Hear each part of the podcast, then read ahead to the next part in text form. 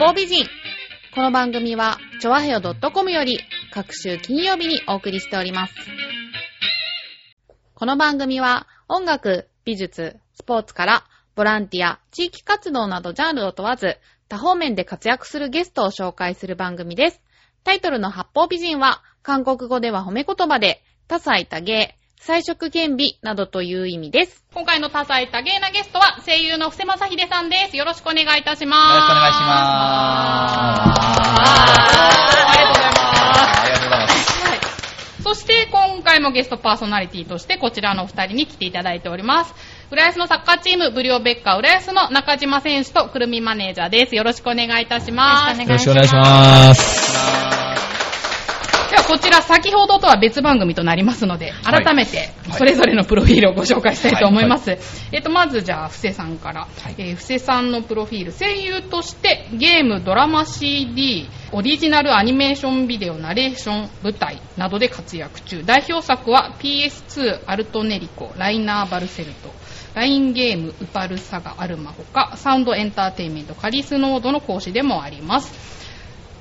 はい。はい。えっと、そして、今の時を邪魔しちゃダメかなって 黙ってた。はいはい。はいはいはい。えーと、そして、サッカーチームのブリオベッカ浦ストは1989年、浦安ジュニアサッカークラブとして設立し、後にトップチームとして発足。2015年、JFL に昇格。地域のジュニアを原点として、世界で活躍できる選手を育成し、地域に愛されるチームを目指します。お二人の情報は、先ほど取ったマチコ浦安を聞いてください。そして、布施さん。はい。はい。布施さんはね、いろんな声を使い分けて、いろんな人になれるっていうね。実はこう、声優さんそうです。はい実はこう見えても今年還暦っていう。還暦そうなんですね。やっぱりこう、こういう仕事してるとね、若く見えるんでしょうな。そういう振り方を するような番組いや、そんなことないんですけど、あ期待に応えてくれるかなと思って。はい。冗談ですよ。分かってるとあ、冗談ですよね。信じるんですか？どうしても30代でしょ。だ信じるそこは。スポーツマンはなんか。ったらもっと貫禄あるわ。えーと思って、ちょっと。すごいですね。ほんと特急ですね。いやー、はいちょっとね、誤解がないようにね、お送りしたいと思いますけれども、はいちなみにお二人は身近に声優さんとかはい。いらっしゃいますか？いやー、いないですね。アニメ見たりとかゲームやったりとかは？まあアニメとかは見たりは。おー、はなるほど。布施さんのね、うんゲームもあ知ってるってさっきおっしゃってましたけど。はい、画像を見たとき見たことある。はい。もうありがとうございます。調べていただいて。ありがとうございます。ま あ、多分アルアルトネリコの。アルトネリコ。はいはい。ゲームが多いかなと思うんですけど。そうですねうんうんなんか、役で偏ったっていうか、なんか、こういうのが多いっていうのあるんですか？そのデビューが、アルトナリコっていうのが、あのまあもう10代の青年なんですよね。だから、まあそういうイメージは最初結構強いかったと思いますね。結局、なるほどそのうん10代、10代後半のような、その、はつらつとしていて、主人公っていう感じの声っていうのはやっぱりこういうタイプなんですよね。最初がそういうものだったので、はいそのイメージはやっぱりしばらくはありましたね。で基本的にその、おっさんまで出せるっていうようなね、あのー結構声がね、もともとね、低いんだよ。へ やっぱそういう感じのものも、あの、増えてはきましたよね。うんなんか、ナレーションとかは結構そういう感じのが多そうな気がするけど。ねナレーションは、まあ、求められるものによりけりですけど、んやっぱ落ち着いたものみたいなものがやっぱ多いんですよね。我々、なんたらかんたらは、声が高くてもやっぱ落ち着いてる。あ確かに。バラエティとかはまた別ですけどね。バラエティもあるんですか？ババラエティみたいな、そのテンション高いものでくださいみたいな。はい、ああ、そうかそうか、まあ、笑わせないといけないですもんね。そうですね。呼び水なんですよね、やっぱりナレーションは。ーうんうんだからこっちが爆笑しちゃダメなんです。あ、そうか。まあそうですよね。そういうもん大爆じゃないもん笑してる人見るね。と引くじゃないですか。ちょっと冷静になっちゃうじゃないですか。あれと同じ。ちょっと、ちょっとやってあげると、ガッと通りやすくなるというイメージが強いかなと。なんか声もね、こうやって聞くと奥深いですよね。すごいですそうですね。うんそもそも、布施さんが声優を目指したきっかけを聞きたいんですけどきっかけですか？そうですね、僕、聞かれるたびに変えてるんですけど、えあれ？あれ？えっと、いや、いくつかやっぱあるんですけど、うん。一番は、山寺宏一さんという、あ、大御所の。はいはい。あの声優さんの洋画だったと思います。そのテレビでやってるような洋画の吹き替えのやつを見たときに、どんだけいい声なんだよと。あどんだけ甘い声なんだよっていうのを感じて、あの、最初だから僕、声優を目指すというよりかは、その声を真似よう、そういうものが出せることが面白いみたいに、そっちが最初でしたね。高校生ぐらいの時から。それっぽく聞こえるものはこうなんだなみたいなのを自分でそうやって研究してたんですよね。へー。ちょっと息が確かに多いような感じで、ところどころ、うん止めたりとか、やはりその、彫りが深いような、そういう喋りになっていくわけだ。あこれをやっぱり洋画の映像とかに合わせると、あーあ意外っぽいのやはり彫りが深い顔なんですよ。向こうさんが映ってるあので、そういうっぽい喋りをしないと、やっぱり違和感は出るし、確かに。だから韓流とかでも変えますよね、そういうの。あ、韓流アジアの顔だから、うん。そんなに、そんなに彫りが深いような感じをやりすぎると、ずれる時が出てくるんですよ。まあそれはそれでまた別なイメージがありますよね。あ山寺浩一さんっていう人はやっぱり、ーはい。うん、いる声も100%変わるんです。で、心も100%変わるんです。そんなのが普通にできる人なので、まあ、すごい人。その人にあ憧れたっていうのが一番ですかーね。一緒にお仕事したことってないです。あ、多分ね空気吸えないですね。あ、そんな神なんですかすごいですね同じ時代に生きてるのがありがたいぐらいな、えすごい。あの方がね、いらっしゃるから、この業界が何十年進んだんだろうみたいな。そうなんだそんなレベルの人。ねそうなんですね。でもやっぱ誰しもがね、そういう目標とする人って。うんやっぱそういうのは必要ですよね。あうん、やっぱどんどんどんどんそうやってうまく自分がねレベルアップしていくにつれてそういう人たちが遠くなっていくというあの感覚。あー、やっぱそういうもんですか。素人の、るほど。はい頃はあの背中ぐらいは見えるかなみたいにみんな思う、で実際そうやって実そのプロの世界に入ってみてやっていくとどんどん遠くなっていく。こあ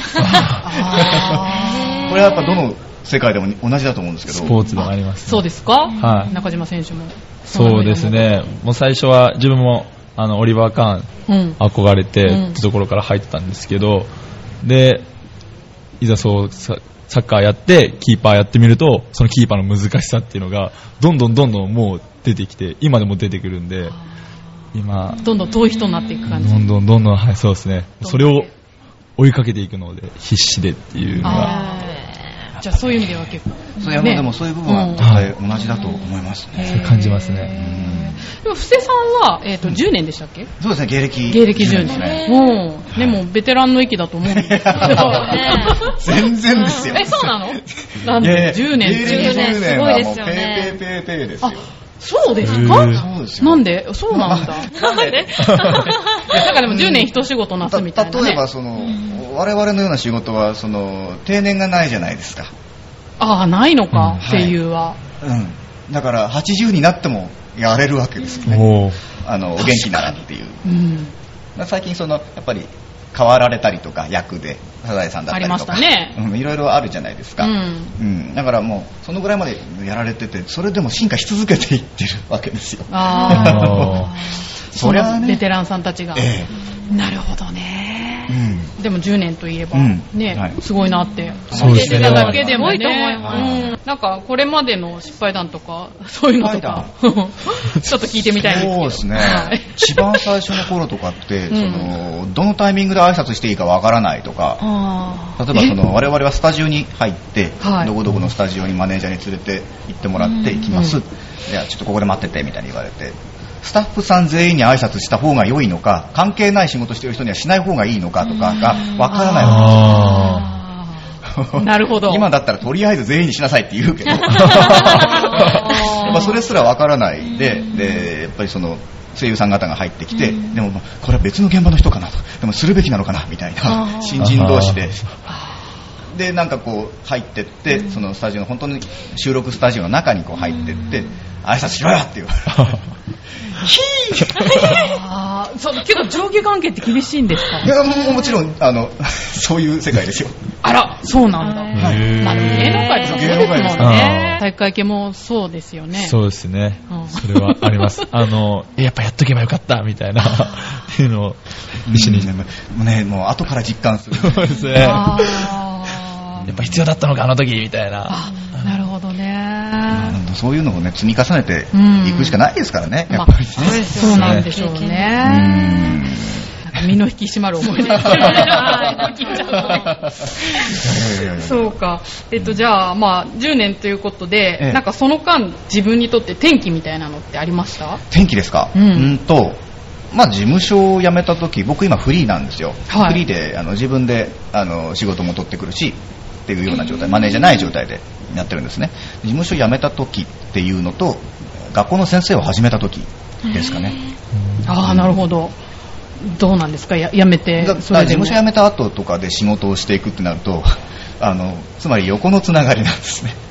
人間力なんですよ。どれぐらいその、疲れているかとか、また一緒に仕事したいって思っていただけるかみたいなあところって、うん。そのマネージメント。うまいだけではない。マネジメント能力も求められる。そうですね。大変ですね。ね。難しいですね。ですね。だからまあ多少だからそのまだまだレベルが足りなかったとしても、めちゃくちゃ面白かったですと、また次もお願いしますみたいに言っていただけるという関係性を築けているっていうのがやっぱり一番長続きやっぱね、しますし、信頼関係もね、またやるにつれて出てくるし、うん、いかにそういうところが必要かっていうのをね、フリーになってみて初めてやっぱ分かるところですよね。あー事務所に守ってもらえるじゃないですか。うん、まあそうなんでしょうね。っていうのと、まあ、あとは学校の先生始めた、はいはい。う。うんん、っていうのが、学校の先生はどれぐらい、初めてどれぐ僕3らい年ぐらいでかですすね。ああ。ね、講師の方もされてるってことなんですけど、ね。教えるっていうのはどういう、教えるっていう、その、どんな感じのこと？やっぱ今までその自分が習ってきたものをやっぱり思い返すじゃないですか、はい。そういう時に。うん、僕はその4年ほど養成所に通っていたんですね、うんうん。でその中であこういうことを言ってくれる先生すごいなとか、ああうん、だから例えばそのレッスンが2時間ある中で、じゃあ今日は天気がいいからみんなで公園に行こうっていう、え？っていうようなレッスンをしてくれる人とか。そんな青春ドラマのような。そうなんですよ。あ。え、本当にリアルに行くんですか？行くんです。あら。えあの狭い部屋の中で稽古をしていても芝居は上手くならないっていうことを教えたかったと後々言っていただきましたけど公園行ってみんなワイキャイ今日のレッスンは楽だぜみたいな感じの 空気の中でじゃあみんな帰ったら一人一人ポエムを読んでもらいますって。えー。終わりじゃないんですね。そっから公園の中でみんなもうフル回転ですよ えーとかそういうレッスンとかがやっぱ一番覚えてるんですよね。あ、なるほど、ね。もちろんそのアニメをね、実際当てるとか、うん。あの CD ドラマっぽくやってみよう、掛け合いをやってみようとか、うん。発声しっかり直そうとか、そういうやつのレッスンはもちろんあるんですけど、うん。うん、やっぱり、なんだろうな、求めているものを感じ取ってあげれる能力。ああ、生徒さんはい。が求めているもの。うん。あのはっきり言っちゃえば、その、うん合わない先生に習ってても、あの、合わないですよ。あ、やっぱあるんですか、そういうのは。あの、多少はね、そのやっぱり合わせる。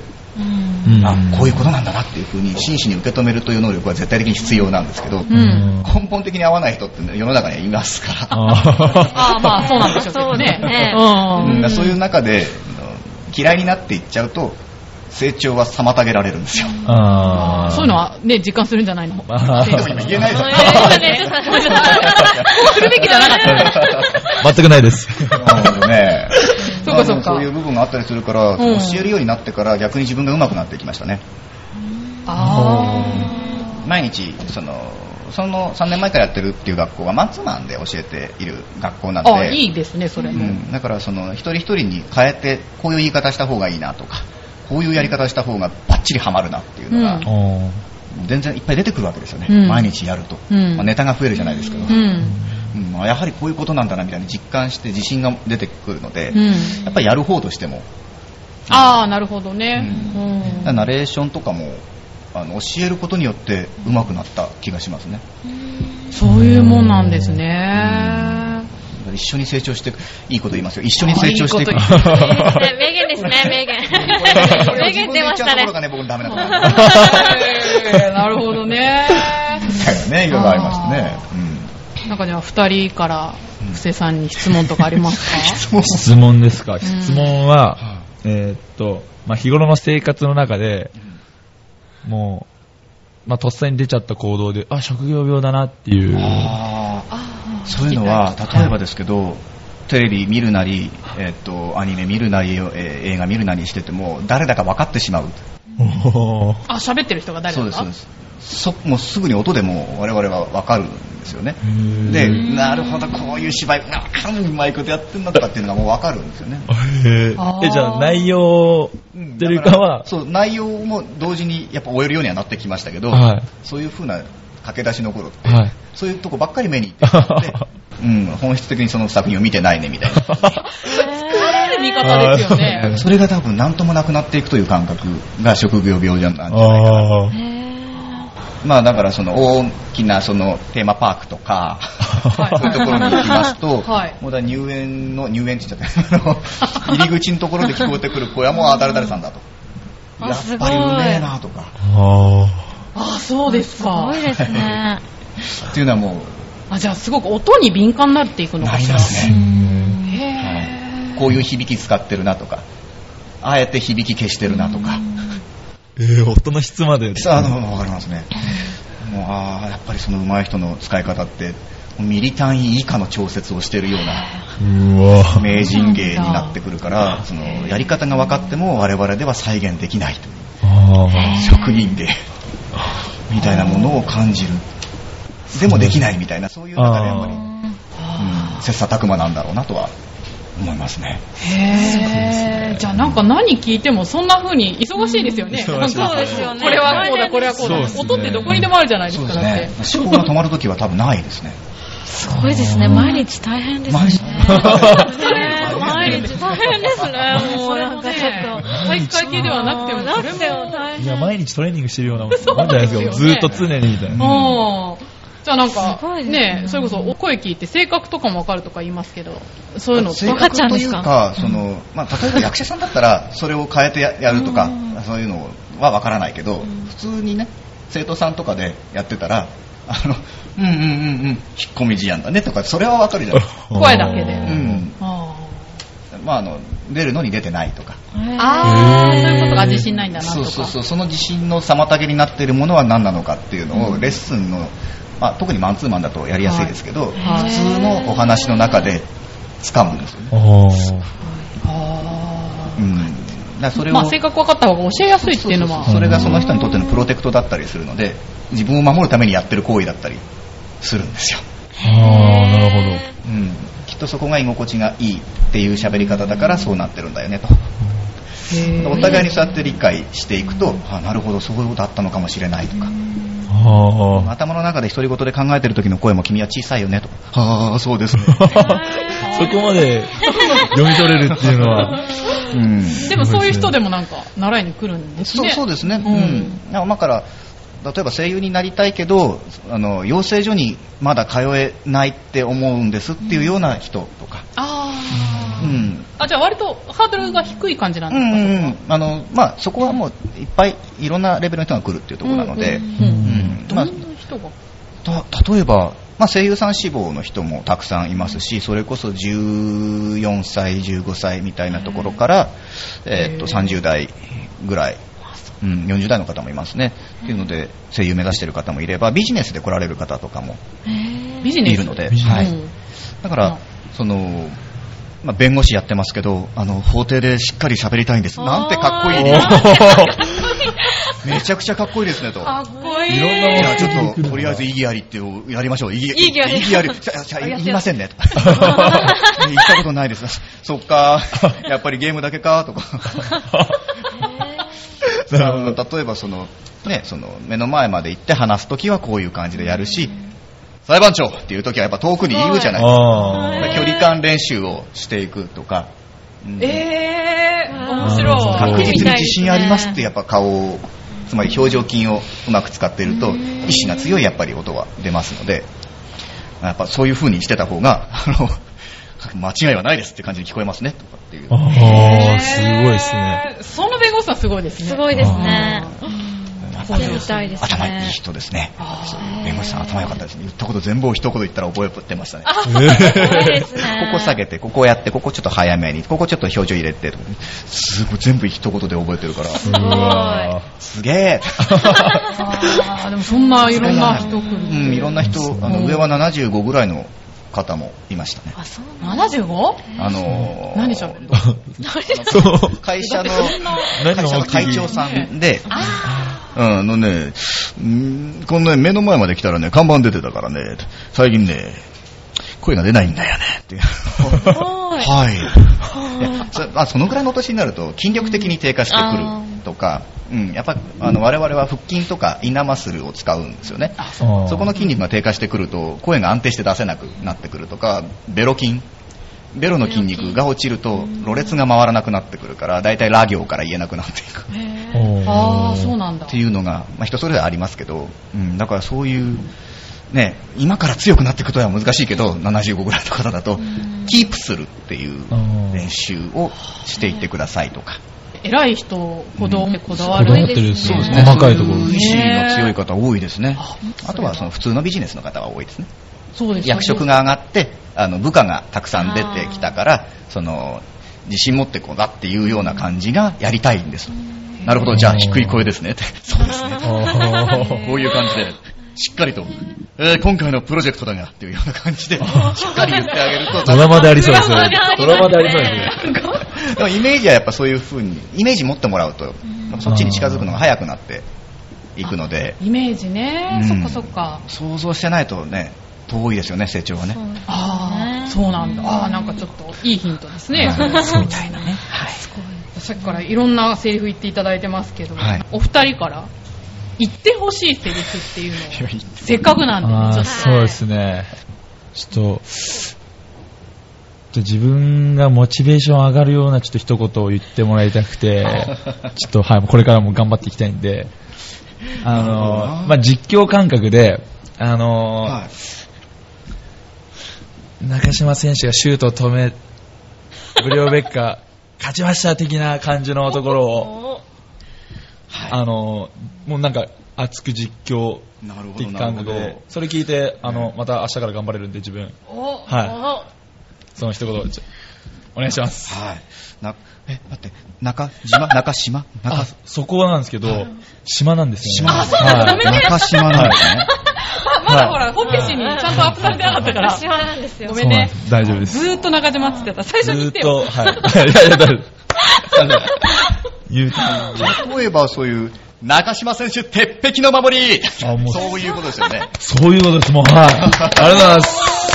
まさにチームの守護神であります。あ、もうそういうのすごい言われたです。はい。あー、すごい。そういうことです。はい、ありがとうございます。ああ、なるほど。はあ、そういうことかな。うんすごい。うん私も言えるようになりたい。こういう、やっぱその、ねこれが面白くに言っちゃうと、まさに水中の都営荒川線でありますみたいな、あれはクールですけど、凄さはわかるけど、例えが、あー、なるほどね。あ、でも全然違いますね、印象がね。ででも今の一言だけでももう自分が止めてるイメージ湧きますからね。あー、確かに。なんか情景が目に浮かぶ目感じに浮かぶかですよね。ら、すごいな。ああいうのをやるときって、そのファンの方が言ってほしい何かとか、あもちろん本人が言ってほしい何かっていう言葉のチョイスですよね。あはいあの ああいうアナウンサーの方って、そういう部分フリーだったりするから守護神っていう、この圧倒的な安心感。ここれがまさにこのプレーをあの一言で表しているんだっていうあものを、やっぱでもそういうのって試合を例えば見てたりすると、試合中に思いついたりする。あ、あ、とっさこのに。もうダーンと構えてるこれが、はあ、なるほどね。うん見てて感じるっていうことですか。大魔神でありますよりも守護神でありますのが。まあね、キーパーとしてはねね。大魔神って、うーん、間違ってはいないけど。い。確かに。そうか。じゃあもうこれを聞いたからね、明日からはそうですね。中島選手、守護神として。キレッキレ。はい。キレッキレてもらって。はい。まさに最後まで疲れ知らずだそうなんですね。頑張ってください。明日オフなんですけど。これ残念だなあさってからあさってからです。あーもうぜひ iPod に入れてね。くみちゃんなんかありますかいいですかちょっと。すっごい甘い声で、ちょっと私に愛の告白をしてもらってもいいですかちょ、今ね、もう、すっごい甘い声で、一番の声で。ね、ちょっとそういうの言ってもらったことないんで。植えてんのか植えてんのか。じゃあちょっと、後でいいんで、ちょっとエコーかけといてください。結婚したのか俺以外のやつと。はい。あ、言われたいや、すごい。ねえ壁ドン的なやつですよね。壁ドンですあ、ね声の壁ドンですね。声の壁ドン。女性二人の反応がすごいですね。うんさっきよりだいぶテンションテンション上がってもう、座ってるのに動いてますね。やっぱこれね、ちょっとやや上ぐらいの感じのね、年齢の感じで。下で行くとやっぱこう、可愛さアピールみたいうな。どなんですか、下の感じ。下でややっぱり行くと、でもやっぱり、いつもそうやって応援してくれるの、すごい助かってます。先輩甘い甘い甘いよこういうタイプはまた別女性一人がすごい揺れてます、今。甘いね。ナイスナナイスミドルなとこね。いいですね。監督的なところからね。そうですね。いや、君がいてくれて、本当に助かった。それいいですね。おそれいいそれいいですね。ちょっとジンとくちょっとる感じ。ね、俺は個人的には、いや、なんでもない。いけない声ですね。ダメですね。ダメなとこ。ありがとうございます。え面白い。声だけでこんな楽しめるとはごちそうさまでした。ごちそうさまでした。ごちそうさまでしごちそうさまでした、本当に。いや、これでこそラジオですね。ありがとうございました。まあそんな感じでね、まあ、布施さん、七色の声を持つ男ですた。はい、ありがとうございます。えっと、最近また新たに、はい学校の、そうですね。え、今年1月から、あの、僕が、あの、先生を、講師を、あの、務めさせていただいている学校、まあ、ワークショップみたいな感じのとこなんですけど、それが新たにスタートしまして、あの、カリスノード、えーアクターズラボというですね、あの、学校なんですけれども、そこのスタンダードクラスというのができまして、そこの先生として、あの、僕が、あの、ずっといるんですけれども、まあ、スタンダードクラスという感じなんで、あの、声優を目指し始めた人から、事務所に入っていない人ぐらいまでを対象にやってる学校という基礎。的な感じ。そうですね、基礎がほとんど。で、まあ、プロの人でも入れるんですけど、うんうん、まあ、い今の自分を見直したいとかっていう感じの方でも全然大丈夫だと。うん、という学校が始まりまして。カリスノードってどういう意味ですか？カリスノードって、まあ、女神っていうようなカリスの。あー。カリスマに近いのかな？まあ、まあ、カリスマでも構わない。そういうようなやつでカリスノードっていうような名前を、うん、あの会社さんがもともとつけてまして、はいはい。うん、そこに、あのーまあ、乗っからせていただいたというのがなるほど。で新たなそのクラスとしてスタンダードがスタートしスタートしたという感じですね。先ほどの弁護士さんとかはそういうとこには？うん、うん、でもここか声優の学校だしね。声優がメインなんですね。そうですね、ここは声優学校な、学校というか声優ワークショップな感じがメインなんで、うんうん、もうその選択式の学校なんですよ。うん。だから、あの、クラスが4つぐらいに分かれてまして、あの、基礎演技1、2、A、B で分かれてまして、まあ、あの、1は、その、腹式発声のみ。声をきれいに出す。遠くまで出す。うん、っていうような練習に特化して90分間、1レッスン90分なんですけど、をやっていくし、あの、まあ、2のクラスだと滑舌とか、そういう技術ですね。うんそういったところ、あの、プロミネンスっていう技があったりとか、なんたらかんたらでこうなんですっていう高くなると、うんあの、目立つんですよ。言ってることがはっきりそこだけわかるっていう、これも一つの技術ですし。うん。滑舌悪い人とかは、そういう2のクラスに来てもらってからみたいな、うん、そういうまあ、簡単に直せる方法とかもあるんですけど、その最初の一歩として、簡単に直えーと例えば、キャリーパミュパミュって言ってください。キャリーパミュパミュ。うん、どうぞ。キャリーパミュピャミュ。うん パミュパミュってなってますね。ありがたいね。だからそういう時に、母音読みっていう技を使うと、はい。キャリーパミュパミュって、あの、母音だけで直すとはい、あいあうあうなんですよ。あいあうあうで、口も結構突き出しちゃっていい。あう。あう。そう、この口使った上で、キャリーパミュパミュって言うと、キ言える。ャリーパミュパミュ。そうあすごいすごいっていうような、すごいすごい、全然違そうこうとですよね。後継口の形のあいうえをはっきりしていくと、そりゃ滑舌良くなるでしょう。すごいですね。一瞬で変わりましたね。一瞬で。こういう練習を、例えば大げさにいつもしっかり鏡の前ではいいつも練習してたりすると、口が勝手にやっちゃうわけです。口の筋肉が覚えてしまう。いつものあれでしょっていう感じになってくるわけですね。そうすると、あの、開け開かなかったとしても、やっぱ開こうとする意思が口とか顎にもあるので、うんしっかり動いてくれる。もう癖になってるそうなんへです。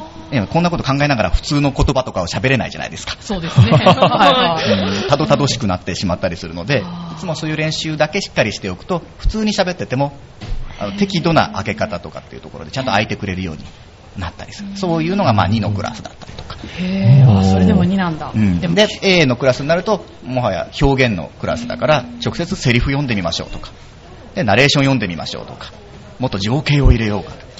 で音楽かけてみようか、これで合わせて読んでみようかとか。そうすると、あの、雰囲気が、色が出てくる。優しく読むんだったら、やはり空気の流れというものが少し緩やかになっているものだと思うし、すごい。みたいな、その辺の操作が自分でできるようになっていく。自由自在にできたら楽しいでしょうね、喋るのがね。こんな感じ。あまあ B はあのマイクを使ったレッスン。まあ、今も放送で今マイクを使ってますけど、はい。マイクというのはどのぐらい近づいたらどうなるのか、どのぐらい離れたらどのぐらい入るのかというような技術的なところとか、さっきもね、ゲストさんのちゃんとチェックしてくださって、うんアチが。これはね、あの、あのマイダイレクトマイクなので、はい。カラオケのマイクと同じあの形のやつだから、直接こういう感じで撮れてるんですよ。この状に入らないと声は入らなくなりますよねっていうようなあ感じ。マイクの特性も分かっていなきゃいけないし、我々はマイクで横でこう声優さんと読むじゃないですか。はいこうって今ラジオ的に分かんないです。横に手を プリント持ちながら喋ったりするんですけど、そういう時に目線だけこっち、口はこっち。ー口が向いてればちゃんと音は入る。あーああ、そうですねそう。ですね。だから横向いたっても、こういうことだったらちゃんと入りますよね。まあそうですね。僕今横の口だけで喋ってるんですけど、これはね目は見ながらでもできますけど見されてる。いやー、まあすごいですね。なるほどね。っていうようなね、まあ、そういうふうに4つクラスが分かれているので、はい。あのーまあ、生徒さん個人個人で普通に選んで、あのー選択してもらってあの授業に来てもらうとい。う感じ。だから基礎の複式ばっかりやりたい時期だったら別に1のクラスずっと来てればいいだけです、うんうん一通りやってみたいんだったらねそれぞれの3クラス4クラスうん。うん。受けてみればいいと、ああ、いいですね。でもそうやってセレクトできるんですうね。ん、そんな感じですね、はい。はい。えっと、じゃあね、ちょっと時間の方迫ってまいりましたので、はいはいはいスクールの情報とかをリンクしとけばいいんでしょうかね。あそうですね、えーとカリスノードアクターズラボスタンダードクラスと,、はい。えーと場所は麻布十番なんですけれども。素敵な素敵な場おしゃれ所で。いいですね。麻布十番で、やっておりますので、はい。まあ、あのチケットが1枚、えっとまあ、90分のレッスン1回があの4500円なんですけどへー。4チケット買ってもらうと1万6000円になるので、まあ、2000円ぐらい安くなるっていうような感じでやってます。なのでくや詳しくは 噛んじゃった。詳しくは、まあ、ホームページとかをあの見ていただけると、はい、わかると思います、はい。僕のツイッターとかでも、あはい、いろいろ情報は載せてますので、はフォローしてください。い。はいのホームページの方にもリンクしておきますので、ははいい、興味のある方はぜひそちらをアクセスしてください。はい、中島選手どうだったですか？今日一日長かったですけど。いや、初めてのこの経験は、ちょっと緊張ばっかだったんで、はい。すごい今、いろんな汗かいてます。はありがとうございます。はいくるみちゃんは結構レギュラー化してきまレしたけど。ギュラー化してきましたね。楽しいですね、毎回毎回。ありがとうございます。はい介さん、いかがだったでしょうか？はい、いや、楽しかったです。い,や、もう普段、あの、あんまり絡めない方が。本当ですよね。はい、絡めたので、はい、非常に楽しい、はい、時間でした。ありがとうございます。はい、ありがとうございました。ということで、お相手は私、めぐみと、ブリオベッカー浦安の中島選手、そしてくるみマネージャー、本日のゲスト、声優の布施正秀さんでした。どうもありがとうございました。ありがとうございました。